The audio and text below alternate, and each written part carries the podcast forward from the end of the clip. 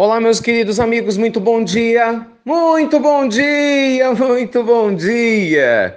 Começando com muita alegria, mais uma pílula né, do nosso amado Evangelho de hoje, dia 1 de agosto. O ano tá que caminha, graças a Deus.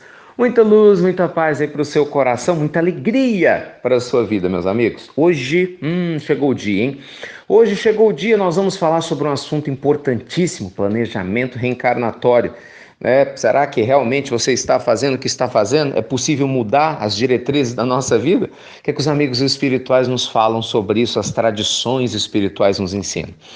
Gente, antes de mais nada, eu falo que chegou o dia porque a gente tem uma lista gigante né, de sugestões de temas de vocês. Eu peço desculpas, infelizmente, não tem como tratar de todos os temas ao mesmo tempo, né? Mas Inclusive, esse foi um dos motivos da gente criar essa sequência que nós vamos ter das palestras para um número maior de pessoas, como foi de semana passada, no lançamento né, mundial do Instituto Namastê, que a gente falou de cura e autocura. Fiquem tranquilos, nós vamos cumprir a promessa, com a graça de Deus, vamos ter vários desses encontros. Vocês vão ver, vai ser maravilhoso.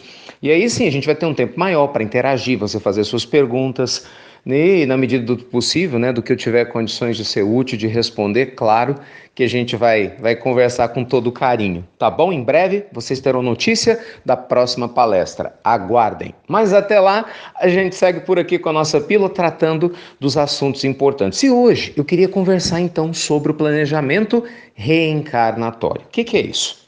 Antes de vir para a Terra, gente, antes de renascer, todos nós temos diretrizes que são traçadas no mundo maior que pode ter a nossa participação consciente disso ou não, né, vai depender da evolução espiritual de cada um, para determinar o nível de experiências que nós vamos ter aqui na Terra. Então, o que isso quer dizer?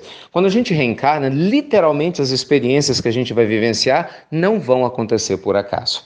Os pontos centrais da nossa vida, por exemplo, com quem que nós vamos encontrar para poder casar ou não, quantos filhos eventualmente a gente possa ter ou não, dificuldades biológicas, físicas, predisposição a doenças ou não, e uma série de outras coisas, né, que são fatores decisivos, muitos deles são sim pré-programados, sem dúvida alguma. Esse é um tema muito amplo, não dá infelizmente, para aprofundá-lo em 5, 6 minutos.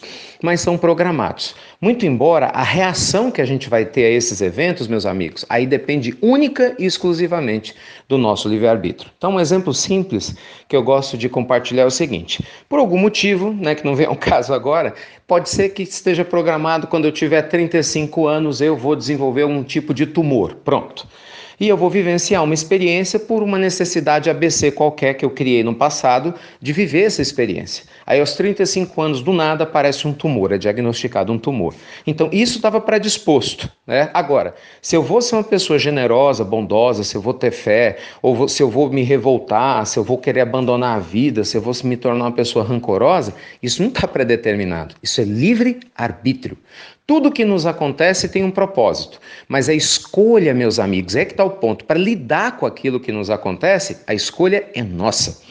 Então, independente do nosso planejamento reencarnatório, né, que normalmente tem o tempo que a gente vai ficar reencarnado na Terra. Ah, João nasceu para ficar 55 anos, Beltrano nasceu para ficar 72 anos. Né, independente do tempo reencarnatório, do gênero de provas que a gente vai ter, ter uma vida mais dura ou menos dura, né, viver num ambiente mais hostil ou menos hostil, ter determinadas é, predisposições, né? ou ter determinadas situações que a nossa alma vai precisar se expor para desenvolver algumas habilidades espirituais, independente disso, lembre-se: o livre-arbítrio é seu. Sempre é importante lembrar disso. Por quê? Porque, gente, tudo muda. As situações atuais, elas às vezes parecem eternas, né? Mas não são, elas mudam. Uma situação difícil de agora, amanhã pode, e a gente espera que isso aconteça, né? Ela se converta em uma bênção de aprendizagem que traga harmonia para o nosso ser, não é assim? E às vezes uma situação que você pode julgar, uau, que prazerosa, né, que eu vivo aqui, pode se transformar num grave problema pela má utilização do livre-arbítrio. Exemplo simples: se você for conversar com uma pessoa que vive rodeada por vícios, ela vai achar que ela está vivendo uma vida maravilhosa. Imagina, está se envenenando, se intoxicando, né, utilizando mal o seu dinheiro, o seu tempo tempo se vicia, está alienada da vida, mas como ela vive pelo prazer físico, ela tem a ilusão, é uma alucinação de que ela está bem, quando na verdade não está. Então, é uma forma de mostrar que nem sempre aquilo que a gente acha que é bom realmente é. E de repente você vê uma pessoa que luta, trabalha, dá um duro danado, né?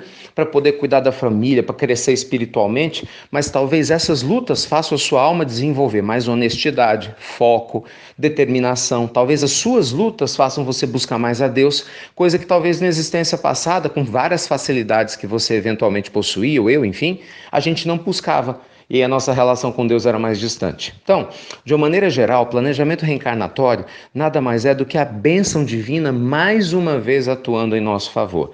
São diretrizes né, que são traçadas a princípio de como nós vamos, aliás, de situações que nós vamos vivenciar né, durante a nossa encarnação, né, uma série de situações importantes, mas que podem sim ser modificadas em alguns casos, quando são provas, e principalmente nós temos o poder, o livre-arbítrio de determinar se a gente vai reagir bem ou mal a tudo isso. Enfim, como eu te disse, é um assunto muito profundo. Eu estou só tocando assim no.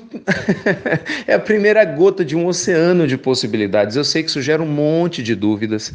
Né? Eu peço perdão, mas não tem como, né? A gente respondendo tudo aqui em 5, 6 minutos. Mas que fique essa lição. Não importa o que esteja te acontecendo, creia nisso, você ou não, nada acontece por acaso.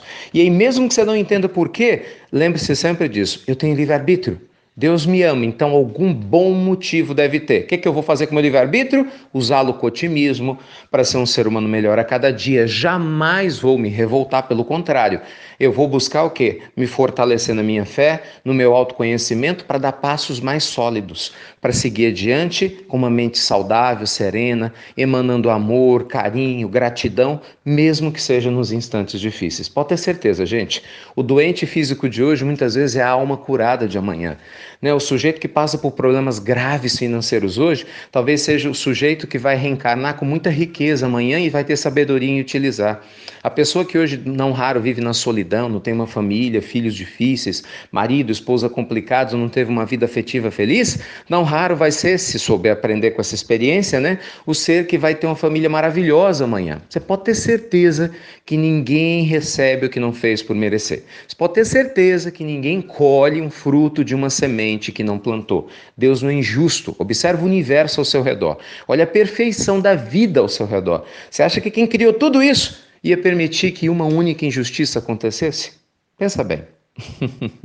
Eu acho que você vai ter sua resposta, tá bom? Nada acontece ao acaso. O que acontece é que às vezes a gente não entende as leis divinas, ok, tudo bem, mas determinantemente acredite que nada acontece por acaso. Né? Nosso Pai Celestial, meus amigos, só quer o bem para todos nós, tá bom?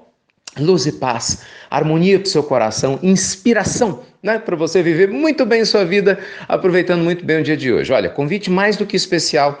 Hoje é terça-feira, né, dia 1 de agosto, nós vamos fazer uma palestra no Tribunal de Justiça de Minas Gerais, fica em Belo Horizonte. Eu vou mandar aqui, pedir para a nossa equipe distribuir para vocês o link do local, do endereço, vai ser às 18 horas. E o tema é maravilhoso, sentido da vida, busca da vida. E aí nós levantamos a informação, embora seja um tribunal de justiça, é aberto ao público. Então, se você estiver passando por ali pela rua Goiás ou pudesse organizar às 18 horas, vai ser um prazer poder te encontrar no Tribunal de Justiça. Que bom, né? Nós já estivemos no Fórum esse ano e agora no Tribunal de Justiça. Né? O poder jurídico brasileiro com a mentalidade aberta para o desenvolvimento espiritual. Aliás, como tem que ser, né, gente? Tem que juntar as duas coisas, tá bem? Fiquem com Deus então, luz e paz a todos e lembre-se, obrigado por compartilhar as pílulas do nosso amado Evangelho. Até breve, meus amigos queridos, até muito, muito breve. Aguardem, novas palestras virão.